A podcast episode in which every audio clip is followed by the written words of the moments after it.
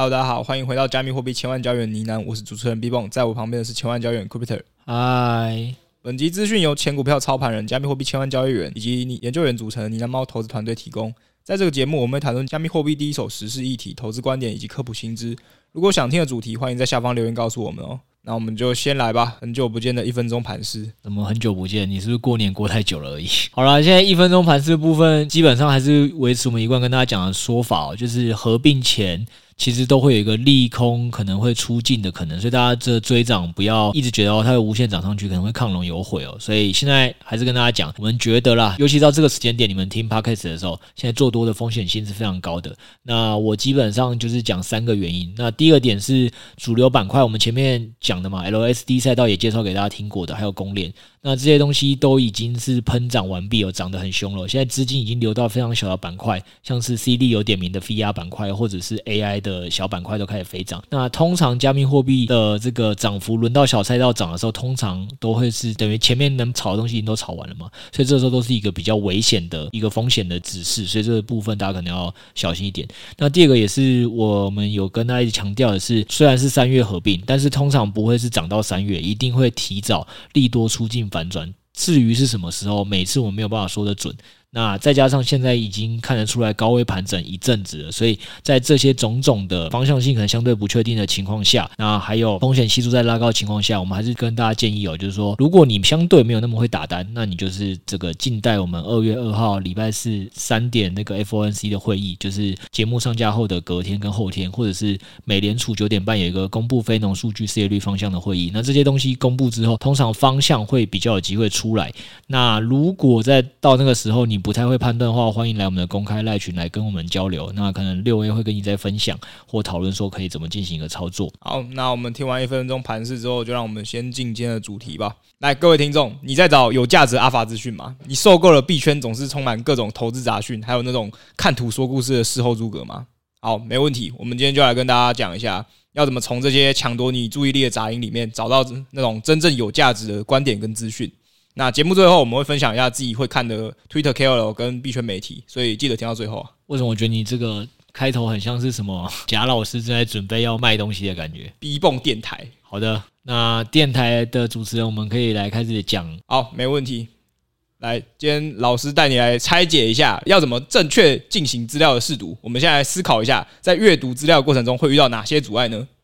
那第一个我们遇到的阻碍就是这个币圈有牵扯到不少专业知识嘛，比如说区块链的技术啊、代币经济，还有交易所储备证明这些。那你要从某一个代币它背后的这种基本面或者是消息面找到这些阿法资讯，你要先了解这个项目它是怎么运作的，它的竞争对手是谁，然后它的优势跟劣势在哪里。比如说一样都是 DEX，Uniswap 跟 SushiSwap 他们两个差异在哪里？在两个项目竞争里面，他们的策略可能会造成什么影响？诶，我先帮大家补充一些，DEX 可能大家不知道，DEX 是去中心化的交易所的英文缩写。没错，Decentralized Exchange 应该是吧？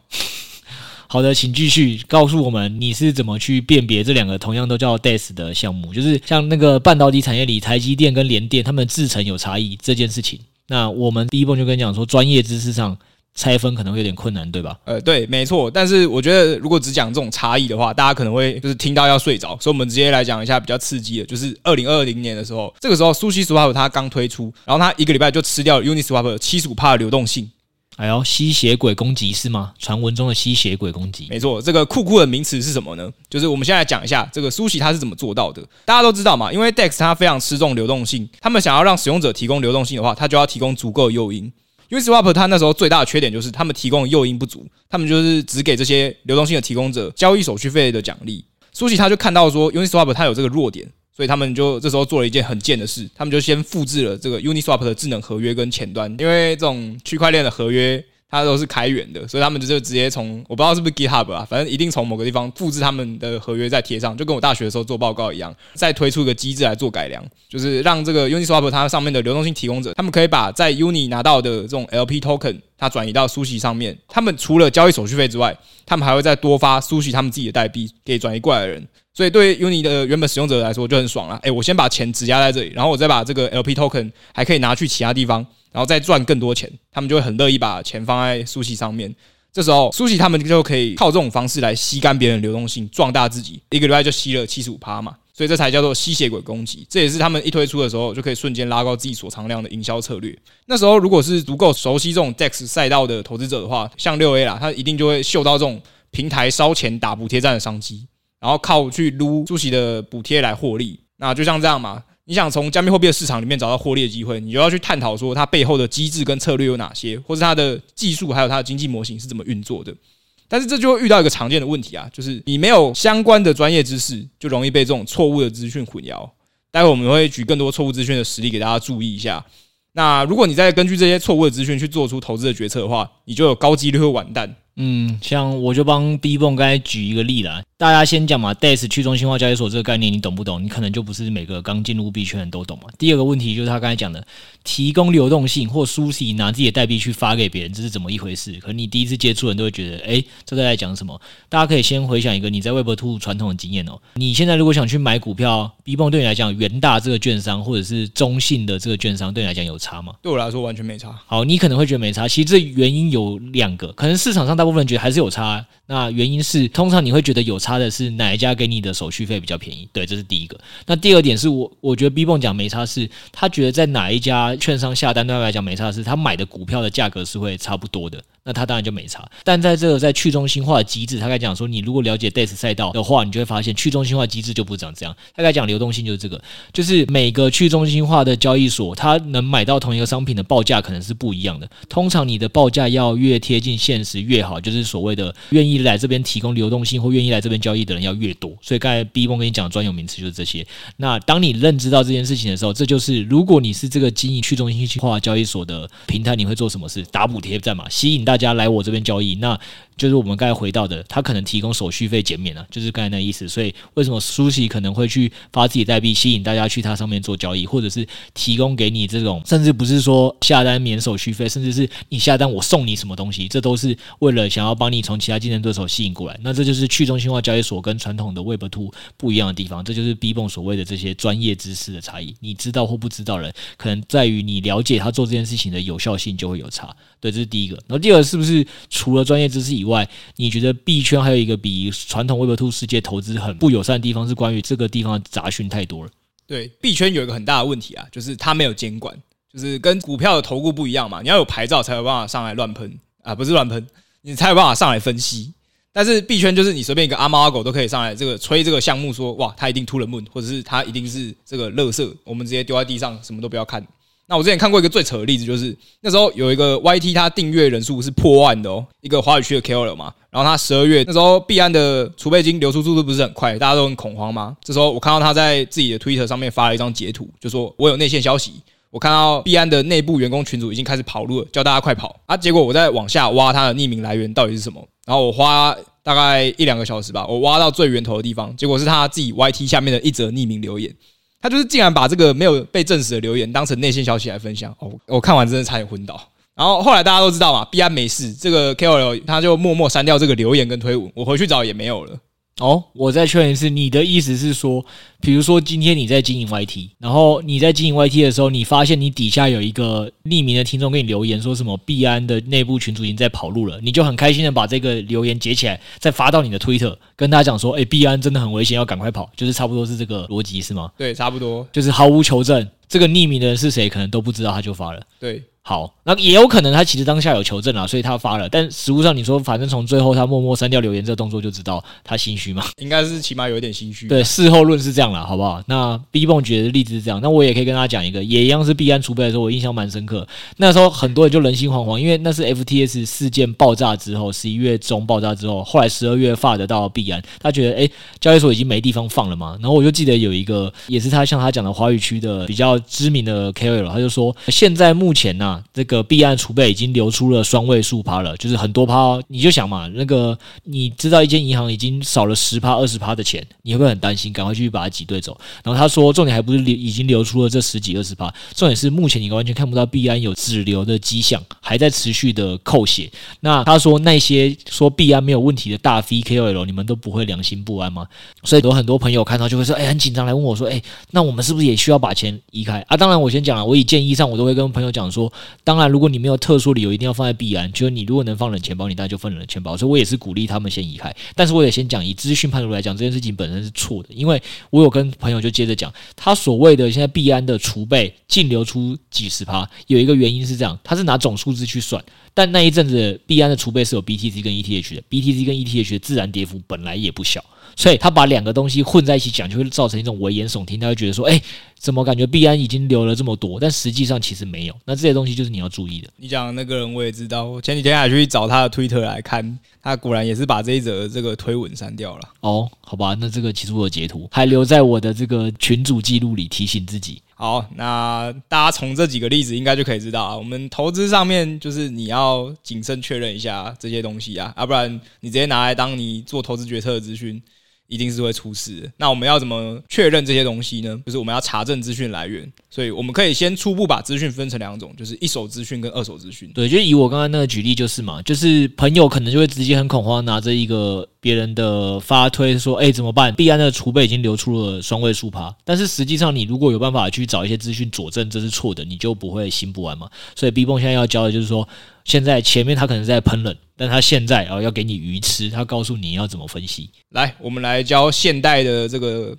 不管是老人还是年轻人，都要学的东西。媒体试读，好，没问题。而且我记得你这边有一个举例哦，说你甚至好像厉害到利用这一招赚了二十趴，你有空到一段。哎，没错，那个我印象蛮深，真的蛮爽的。那是我刚进来的时候，就是跟六位他们讨论。那这边要讲的就是，我们先回到原本的分类嘛，我们分成一手跟二手资讯。那一手资讯我们可以再细分成两种，第一个就是链上资讯或是这种开源的城市嘛，因为我们开头的时候有提到说。这种圈内没有监管，杂讯很多，项目方公布的资讯也不见得都有及时更新嘛，所以我们都会需要从链上的数据再去做确认。有蛮多那种更深入的研究者，他们甚至会去看说这个项目它在 GitHub 这种开源的地方，它的程式码设计有没有问题。那从这种深度的分析，我们比较有机会找到阿法的资讯。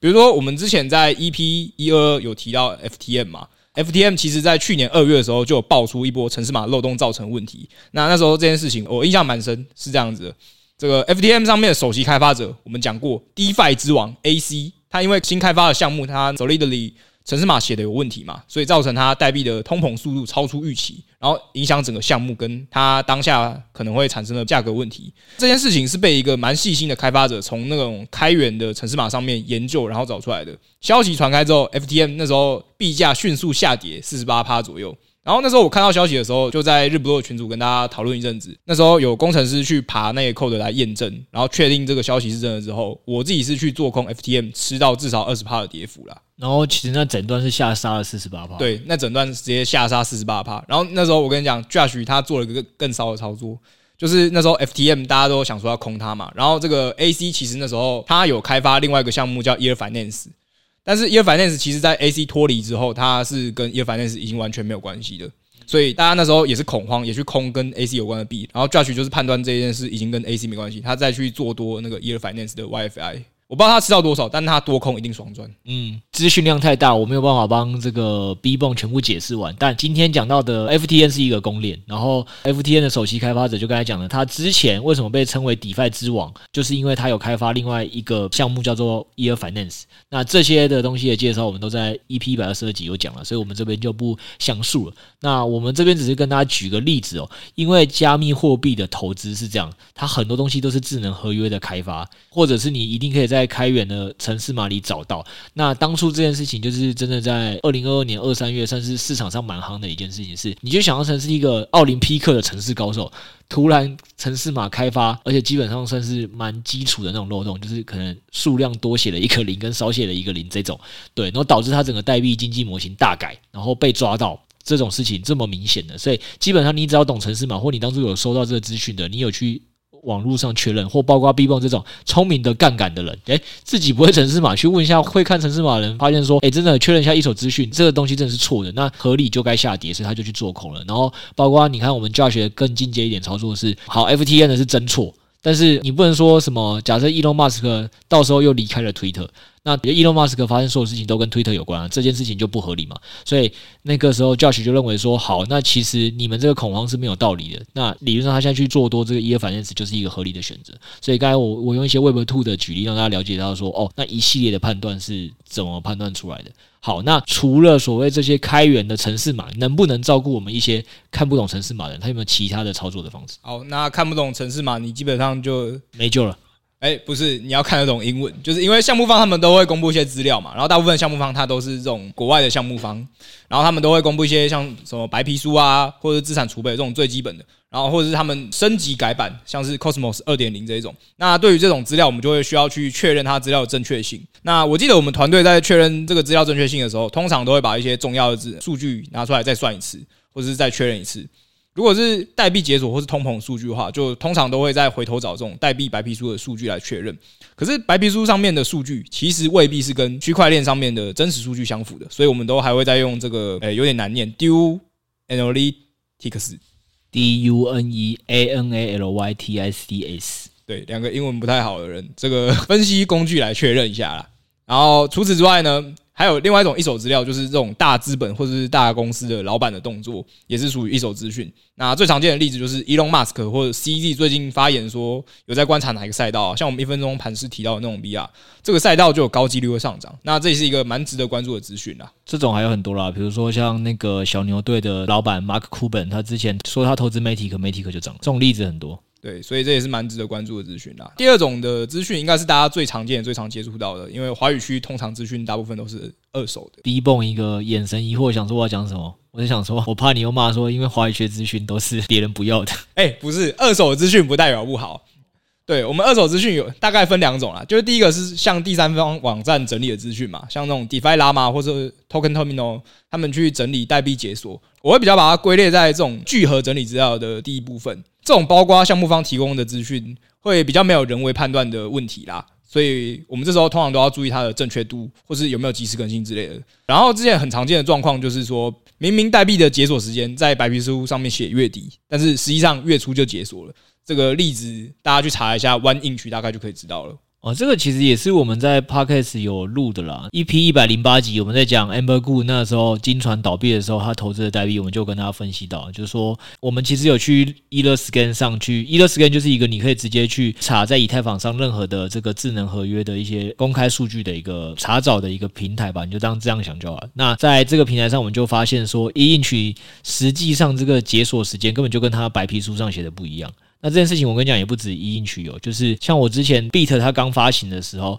你去找一些 Coin Market Cap 或 Coin Gecko。的网站写 Beat 的所谓的解锁量或者是质押量，也都会直接跟你去网络上调那个智能合约看到的结果是不一样的。我在这边讲是要提醒大家一件事，就是说 B 蹦讲的东西是说，可能华语区很多是二手资讯没错。那二手资讯大家在判读的时候就要注意一件事情，就是二手资讯它是一个资料汇整的平台。那所以你不然不是说 Coin Market Cap 因为 Beat 的东西不对，或 Coin Gecko 可能 Beat 的资讯不一样呢，就说不能参考，不是这样，而是说其实我还是会优先看他们的，因为他们是聚合很多。各种代币的一个平台，那他们这种东西可能会相对公正，因为他们没有必要帮哪一个交易所或代币讲话。但是如果你发现很多平台之间的资讯都不太对的时候，对不上的时候，这可能就是你要警觉，就是你可能要再回到一手资讯那边继续去查找跟求证的时候，因为它可能是有一定有一个是错的嘛，不然怎么会两个东西是不对？所以我觉得大家在资讯判读上，在读二手资讯的时候，这个东西还是要注意。你觉得有问题的时候，就要马上去查证啊，这个跟你的钱有关系啊。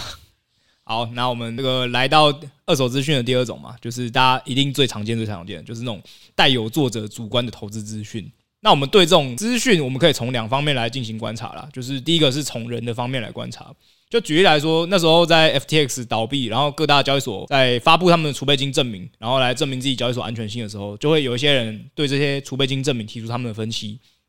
但这时候会遇到一个问题，就是我们不知道这些分析是不是对的嘛？因为之前从来没有人提出过要用这种公布链上数据或是 Merkle Tree 的方式来做证明，所以很少人知道交易所会采用什么样的技术，要怎么去验证他们提出来的资讯的安全性。那这时候我们就可以去看一下，说这些内容产出者他们的背景是什么？他是不是一个区块链的工程师，还是他其实就是交易所的技术人员，还是他就是一个 nobody？像那时候在派网，他当时就有开了一场直播，请他们的技术总监来对整个储备金证明的知识点来讲解。那那时候我在有一集跟六一起录的时候，我也是先看那一集，然后再去整理资讯，这样会对我来说出错的几率相对来说会较小一点啦。嗯，为什么？听不懂？是因为他是技术总监吗？还是因为什么原因？因为他们是第一线的交易所，所以他的专业度基本上应该是会赢过外面那些其他的工程师的。至少你从他的背景可以相对相信他的出错的几率较小一点啦。好的，持保留意见的我，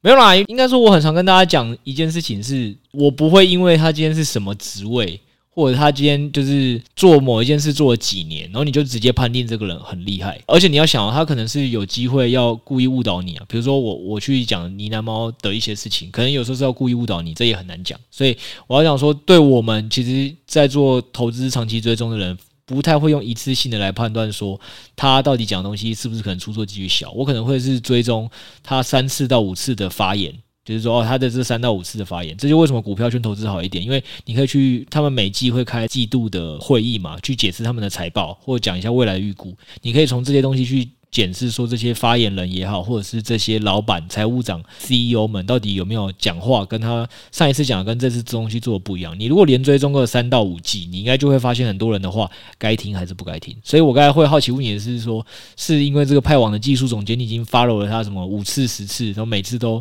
你都觉得诶听起来不错，那所以你才觉得说他的东西可以信，还是什么原因？对。那没关系，B 泵这个其实是一个戏剧效果，他想为我们示范一下，说这个以职位来判断人，可能不一定这么精准，好不好？哦，没有，我觉得就是你从除了人的层面来观察之外，其实你还要第二个是辅助它内容讲的东西来观察。哦，抱歉，原来是你下一步才要讲啊。好，没事啊，老板，等下帮我加个薪就好了。可以，可以，请继续，请继续。好好好，那我们从这个内容层面要怎么观察呢？比如说一篇两三千的文章，它的这个知识点可能有十几个嘛，那我们不可能每个都细细去考察。那我们这时候就要放掉那些比较无关紧要的部分，去检查说它关键的部分到底是什么。那我们要怎样算是关键部分呢？就是你在一个资料里面，你最主要想要阐述的观点或是知识，它就是关键部分。比如说，我们很常听到会有人说，比特币每四年一次的减半，它都会造成供给量下降，让它的价格上涨。所以，二零二四年有可能会是币圈下一个牛市。那我们就知道，比特币减半，价格就会上涨。这个说法就是我们要检验的关键点。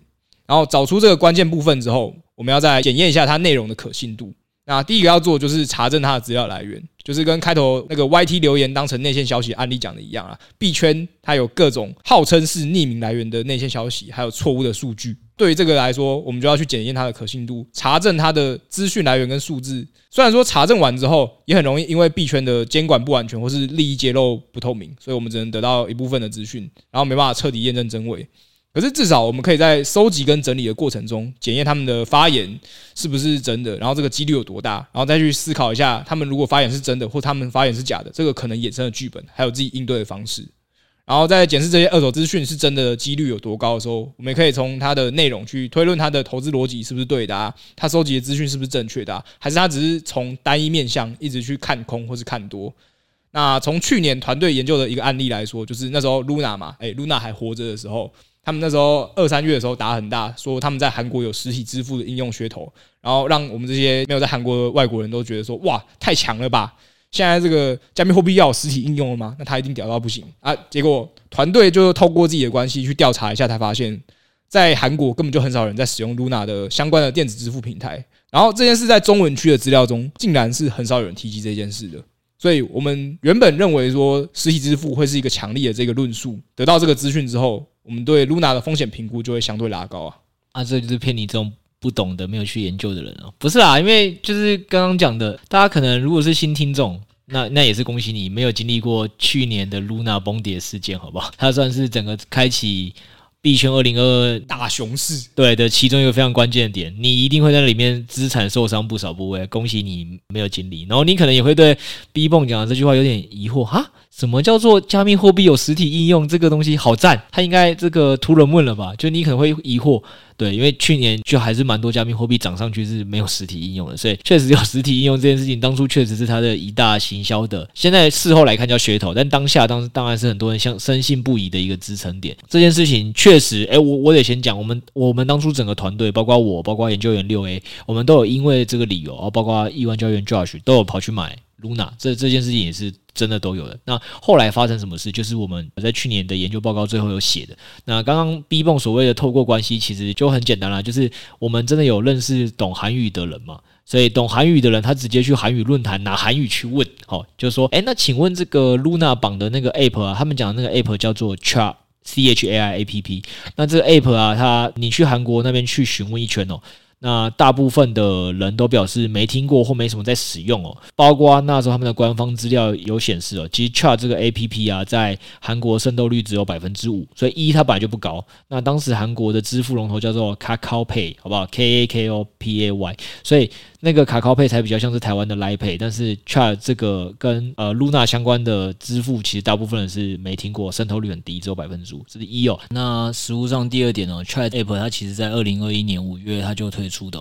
那当初它推出的时候，当然就是希望。结合 Terra 上的 DeFi 嘛，然后还有跟实体支付整合，所以刚才 B 蹦才会说，当初大家对他有很大的期待。然后那时候有很多韩国部落客都有写相关的教学文章。但你也知道，就是任何一个部落客都是可以付钱就收买的嘛。所以底下我们在透过这个读得懂韩语的朋友就说，但文章底下很多读者留言都是认为这个流程非常繁琐，不想不易操作，也不想用。那再加上我们后来是甚至发现，到二零二二年一月的时候，Terra 链这的这个钱包在 Chai App 直接就被移除了，也就是说。在我们做完这研究的时候，就发现，哎，原来所谓的 Terra 跟 Luna 实体支付只是梦一场，好不好？但那时候其实国内大多数的人还没有发现这件事情。好，没错，所以有基本上是这样啊。我们那时候在分析完局势之后，就是做出了这种更新资讯的判断。所以我们也因为有这些经历啊，所以团队基本上都比较少会把话说得很死啦，就都会从新获取的情报来调整一下原观点的误差。那相对来说，在市面上我们会看到有不少的 KOL 账号会把事情说得蛮武断的啦。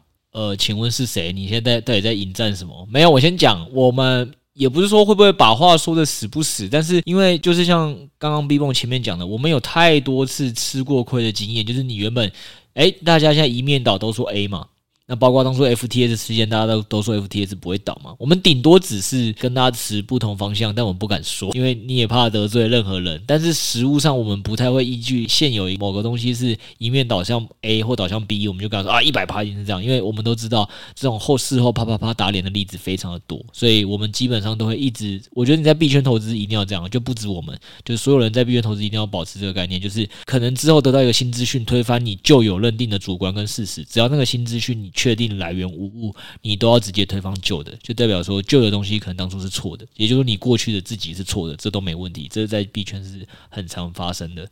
好，我跟你讲，我没有引战，就是基本上你看到这种讲话比较简单又武断的，可以分两种啦。第一种是他去发的这种项目推文的时候，可能会讲说什么，呃，因为这个代币的双经济模型，它如果在其中一方大量增发的时候，就很容易导致死亡螺旋。他根据他前面这些调查做出的判断，所以他的讲法会比较简单，让大家有办法吸收，然后他的语气会比较平缓跟冷静。这种对我来说就还好啦。但是有那种人他会讲说什么啊，这个明眼人都看得出来，这个代币就是空气币，它就是垃圾。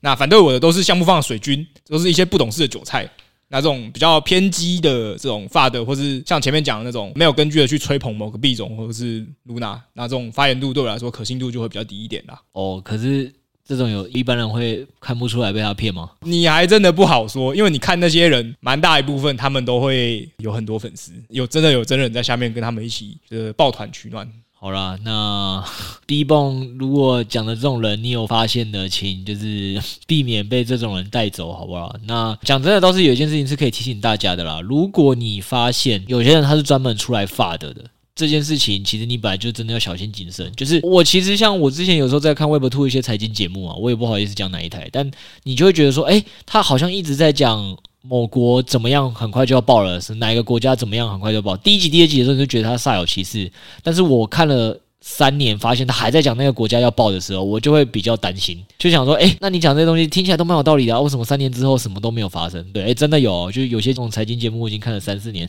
就是都是这样。所以把这件事情回过头来，是传统 Web Two 的节目是这样，或你甚至会把新闻台分什么啊蓝绿啊之类的。我觉得你在做媒体试读的时候，我觉得在 Web 三也是一样啦。有些人他专门就是讲某些项目会突然问的，或讲某些项目就是会一定会就是哪一天归零的。对，那这个东西只要讲一方的时候都是蛮简单的，因为他只要讲了一方，总会有几个一直 A 项目不中，他讲 B 项目讲 C 项目，总有一个项目会中。那在这个时候，然后他再开始说自己在讲某个东西的时候讲的很神准的，那这种东西都是成本很低，但是其实又很容易吸到流量，就是一种很简单的制作。那也希望大家提升媒体试读的原因一部分就是说，让你自己的投资能力可以更提高，不要被这些人给骗。那二，我们当然也是希望大家说，不要助长这种市场的歪风，让辛苦去创作跟研究的人反而不敢讲真话，这是比较可惜其实这是蛮厉害的营销手法，但就对整个市场来说不是那么好啦。好，我们前面讲那么多要小心的点，但也不代表说这种二手资讯的主观观察就都不能看啦。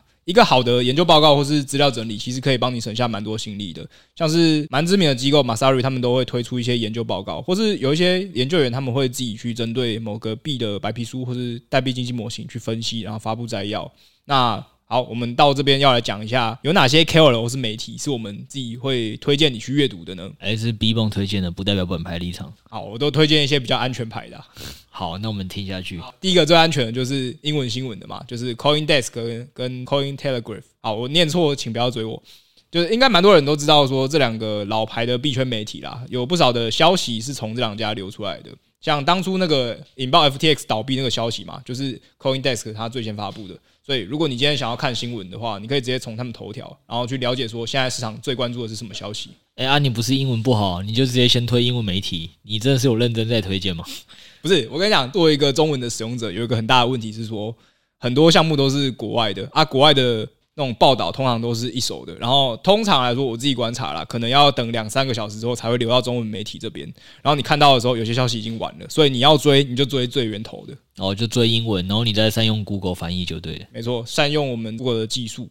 好，那第二个就是 The Daily Degen，这个是一个蛮方便的日报啦，它是一个。资讯整理，他会整理说前一天哪些大币的币价啊，然后有哪些涨最多的币种啊，还有他们认为重要的 Twitter 讨论串。你可能会讲想说，哎啊，这些东西我不是开 Twitter 就有了吗？这有什么好方便的？这个方便其实是在于说，对我这种看英文慢到一个爆炸的人来说，打开 Twitter，你基本上看到那些英文标题的推文都会下意识略过，然后你只看到那些中文资讯，常常就会漏掉一些重要的东西。可是你在币圈。就像我们前面讲的嘛，很多重要资讯都是英文的。如果你只看中文的，基本上就是你在看一些二手的资讯，在资讯上你就会处于一个劣势。所以这个 Daily Degen 就帮我整理了前一天一些重要的讨论串跟资讯。我只要每天花十五分钟，然后用对日刊去按一下翻译，然后你就可以快速的吸收英文资讯。这算是一个蛮方便的管道了。然后其实我看你还要介绍很多啦，包括我们刚才前面讲的一手资讯可能要看链上数据的，然后还有包括要看巨鲸。追踪哪些大户的筹码面的那个买或卖嘛，以及会看某些催化剂，就是讲说哪些经济模型代币解锁这些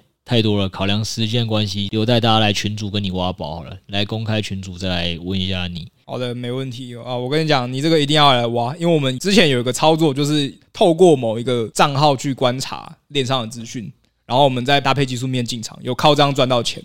所以我跟你讲，你去追这些账号，真的是有几率挖到宝的。哎，那这个讲实力好了，先讲是哪一个？OK OK OK，我跟你讲，去年这个十二月的时候，就是我们有观察到说，有巨鲸把四百三十万美金的 DYDX 转到币安，然后我们去看那个账号，它其实有整理说巨鲸它过往的链上数据，然后就可以了解到说，哎，这个巨鲸每次把钱转到币安之后，DYDX 币价，哎呦，很神奇哦，它都会下跌。那这个资讯它就很有参考价值了。会蛮适合做我们这个事件型的交易资讯，然后我们那时候就是想说，哎，这件事情好像是这样子，那我们再搭配线型决定要不要进场，然后搭配仓位去控制风险。那到最后，DYDX 是真的有下跌，然后我们靠这样有吃到一段了。好了，那如果想要这个跟 B 蹦交流聊聊天，陪他，不管你是真心想跟他聊天，还是想套出他的资讯，都欢迎来群主骗他这个平常看这些宝贵资料了，好不好？哦，那。